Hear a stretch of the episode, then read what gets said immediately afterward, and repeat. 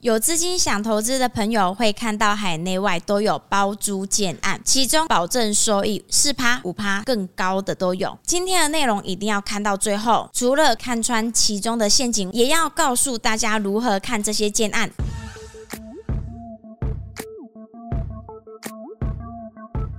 欢迎来到房仲小五的频道，大家好，我是泡咪。包租收益建案的广告吸引了不少想长期投资的朋友，但是其中啊有许多细节可能是你会忽略的，这些都会让你没赚到钱，反而贴钱给建商。今天就列四个必须先了解的细节，让你轻松看破建案的陷阱哦。第一，建商有无合法资格？我们有一条租赁的专案，称为《租赁住宅市场发展及管理条例》，这是针对租租赁住宅服务业，所以包租和代管必须在合乎法令规范的情况下才能执业。在二零一八年六月二十七实施包租代管业者经许可和取得登记证才能营业。当业者卖出这类包租收益的预售屋时，有意愿的朋友就要了解该建筑业者有没有合法包租的资格。如果这件事情没有弄清楚，后面的投报收益可能都是虚幻的。第二，保证收益。是拿你的钱给你包租，保证收益，不止国内，就连国外房地产都有，是会吸引有资金想投资的朋友。在销售手法上是不错的模式，但是羊毛出在羊身上，业者的保证收益一定不会是从自身的利润分出来给购物的朋友，其操作可能是把房价拉高，再把这些多出的房价价款分期还给你。尤其是低总价小户型的产品，很多朋友容易看到眼前的利益。就忘记了审慎评估了。举例来说，原本周边的房屋销售总价是一千万，业者为了吸引投资人，打出包租保证收益，每年可达五趴。可是啊，房价拉高到一千二，这两百万的资金其实是在往后的包租期慢慢的还给你。最后到底是你赚到，还是业者赚到了呢？第三，包租期后的租客，不管今天这类建案打出多久的包租期，业者都不可能。能永久的包租，因为啊，资金庞大的建商可以自己做出租，像是现在许多建商盖建案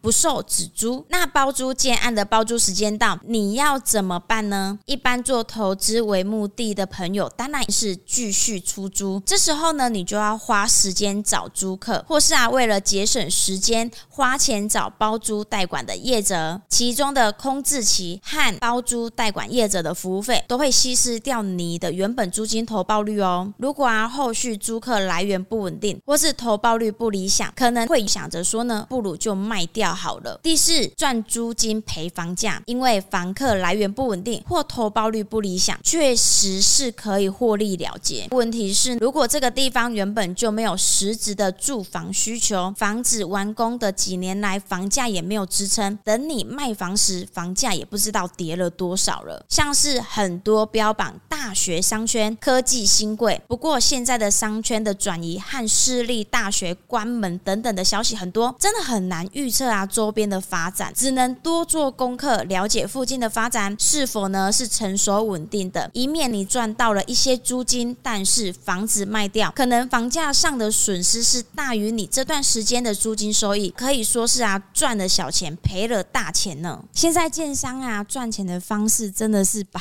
百种，从一般的房屋销销售到现在呢，还推出了你买了这个房子，然后啊，我帮你先出租出去，就是帮你找租客，让你投资啊。会觉得说，哎，好像不错。我买了之后，马上就有客户来做衔接，然后就开始缴租金了。等于说，我的闲钱就有一个收益，被动收入可以进来，我也没有空置期啊。这段时间我就是一定拿得到钱。尤其是现在很多建案都是特别，就是可能在那个大学啊，或者是像那个新竹竹科科技园区附近，然后就推这种。建案，然后让人家可以想说，哎、欸，我就拿一点点小钱可以赚租金，然后人家帮我缴房贷。应该是说，很多消费者会想说，他不用再花力气、花时间，对啊，建商就可以直接帮我去做这样子出租的动作。我觉得，如果手边有资金的朋友，其实这也是一个真的很吸引人的方式。哎，等于是你我买了之后，他就开始慢慢的在回收我的成本了。可是建商肯定会因为租金收益啊，所以我当然就可以卖你更不错的价钱，可能价格先提高，对啊。然后让你觉得说，反正我就是要出租啦。但是实质上，可能原本的房价是比较低的，我可能这两三年赚回来的租金，就等于是说我多付了那些钱出去的。可是我觉得那个当然要考虑清楚啊，因为有些人他可能就是刚开始看到可能就很吸引，然后没有去做功课，比如说附近的行情是怎么样。因为你长期出租，你也不可能说我就是真的要租到二十年、三十年，甚至是说，哎，我永远都没有打算要买了。有些投资型的朋友，他可能就是我长期投资，可是我有一天我我可能就是想要再获利了结，再换别种类型的物件。我觉得应该不止现在专门投资的朋友，可能一般现在的消费者也都是这样子。因为很多买房可能就是他住一段时间之后，看市场上的房市不错，也会想要去做获利了结的动作，赚出来的价差再去换一个更新，或是说自己更想要的物件，甚至是说我可能今天换回来的钱，我可能有其他的投资方向要去做。应该是说呢，其实消费者啊节省了一个步骤而已。其实我们很多屋主啊，对啊买了房子之后，就像建商啊没有说呢包租这件事情，也会自己就是做出租的动作。对啦，嗯。可是问题是有一些物件，它可能算起来投报率没有像包租建商打出来那个投报率真的很高。我有看过有一个广告啊，它标榜了就是十五趴哦。可是啊，我觉得投报率这种东西，单看那个广告会觉得说哇，真的很吸引人，对啊，比任何的储蓄都来得高。但是啊，投资这种东西，你的投报率你是依总价来看，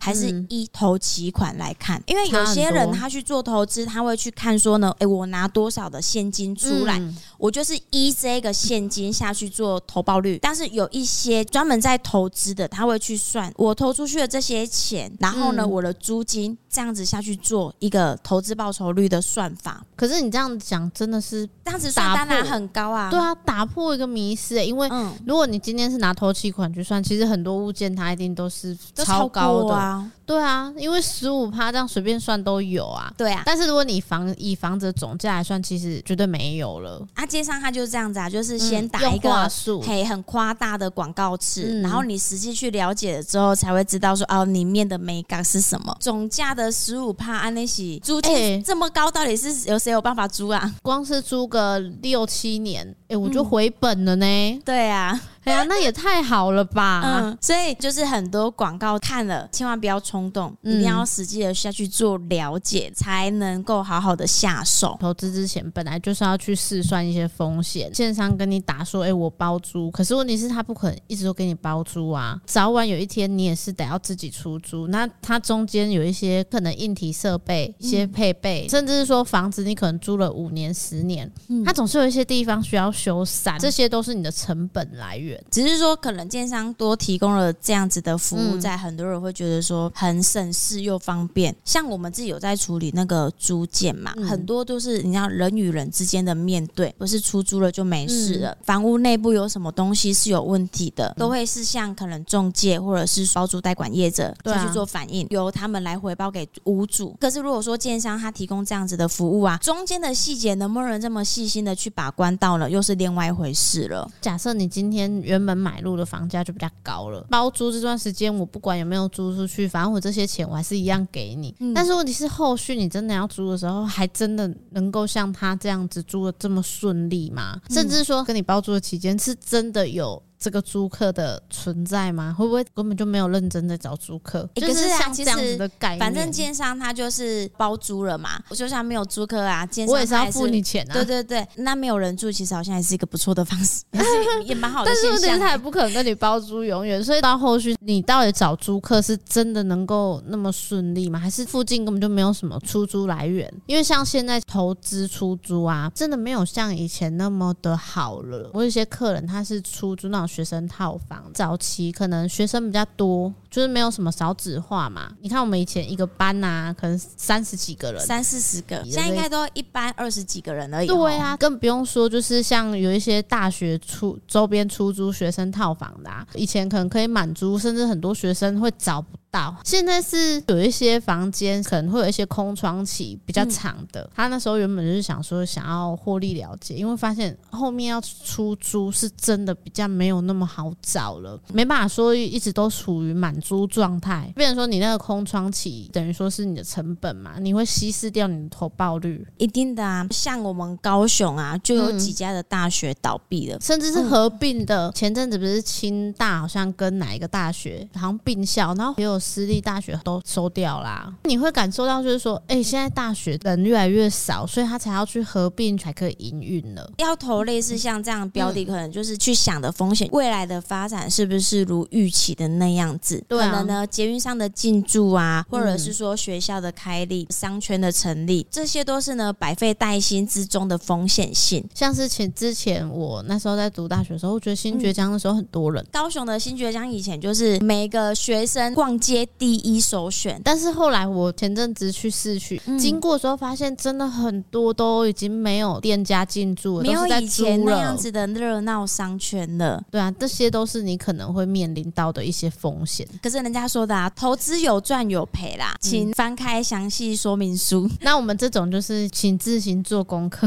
这当然也有关你后续你想要获利了解的时候有没有办法赚到那个房价。所以买标的主要地段上还是要看一下啦。实、嗯、价登录当然也是很重要的一件事情。可能建商他因为这样的建案标榜，他可能房价上面有叠高，但是你自己就要评估说，那我是不是买附近的建案自己来做出租，也是一个不错的选择。对啊，很多人现在都是这样子啊，是不是真的是有赚钱？可能他说呢，三年的包租，但是啊，他会不会就是房价上给你垫高，把这个钱再回给你而已？嗯，到底是谁赚的钱？其实算来算去，好像是建商赚的钱，他也赚的速度啦。对啊，因为他盖好一个建案，就是希望赶快可拎掉啊，嗯、所以他用这样子的广告词加速他呢成交的那个速度。对，没错。还有一个部分就是说，如果你今天买了这个建案，后面你发现都不如你的想象，你想要卖掉，这个我觉得都是你要考虑之中的，因为这个的建案有可能它就是吸引投资出租的朋友，其实它这些户型可能就是好套房形态啊，或者一房形态，根本就不会是现在一般的。首购族群会去锁定的物件，今天想要获利了结，可能还非常的慢。就是台湾现在开始有一些少数的这样子的建案推出，对啊。可是其实，在好几年前，很多就是海外投资，我以前都会想说，那个是不是诈骗？还对对，骗人的。对。但是有人真的去分享，真的有在那边盖，就是主打说呢，建商让利，让那个国外的人来投资。嗯。但是就是那一个包租这件事情，有可能呢是当地完全是没。没有需要呢租屋的需求，因为我好像在某一个节目有去看到，好像有聊到，因为是国外啊投资真的不是近期新鲜的事情，嗯、是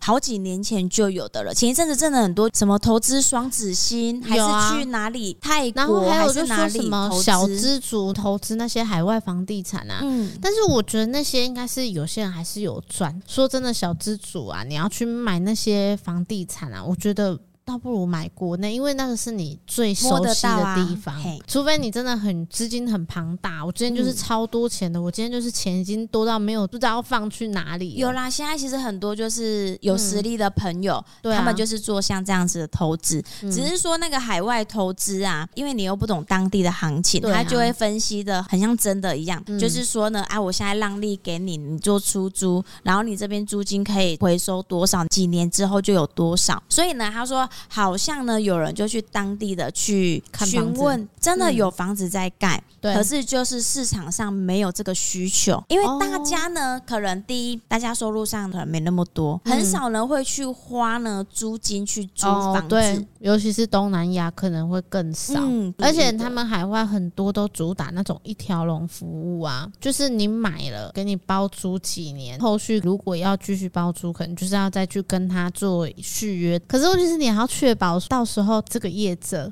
还有没有存在？嗯、就像我们国内一样啊。如果你今天找了建商，建商跟你做一个包租，你也要考量这个建商够不够大，这五年六年会不会就不小心就倒闭了？这个包租可能就中断了。所以我觉得那些都是一个风险性啊，因为你没有办法去确保，除非说你买的建商真的超级大。但是我遇过就是有一个建案，然后我那时候就一直很好奇，因为他就是打的名称看起来就是新建案，问题是他那一个建建商，他在那个 FB 上面都是写租，每个月出租多少钱？嗯，就是那个建商盖起来，它有点像是饭店式管理，可能商务型的，就是短租的一些客、嗯、客群。然后你也可以跟他长租，就一个月好像多少钱这样子啊？可以签约一年、两年这样子，嗯，就是一些是租屋形态。就我就去查了一下那个建案，发现那个是建商做的，本身他可能也有包租代管的一些资格之类的，反正他就是只租不卖。所以我就在想，其实资金够庞大的建商，他不一定要卖给消费者，这个就很像有点饭店的感觉。但是啊，算起来的话，嗯、好像也是比较便宜，因为比如说你今天去饭店，对，或者是那个商旅住宿嘛，但是你可能在这边工作是需要一个月、一个月、三个月，甚至半年啊，啊。但是啊，你一天商旅可能就两三千，更高级的上万都有。嗯、这个建商他推出这样子的建案出来之后呢，针对这种需要出公差的，嘿，对、嗯，商务的一些客群，算是利多的一种呢。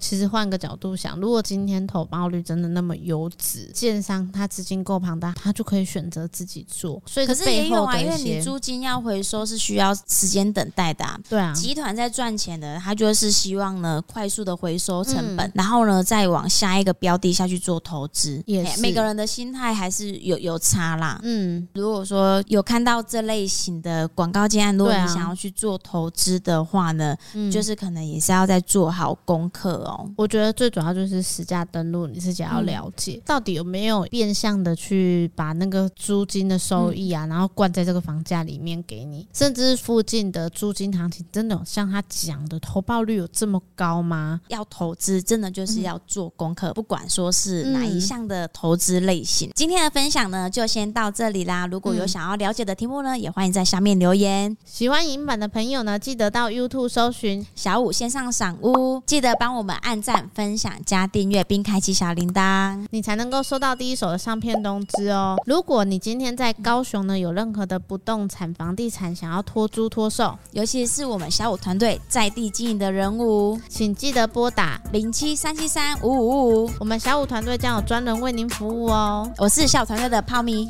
我是小曼，我们下回见啦，拜拜，拜拜。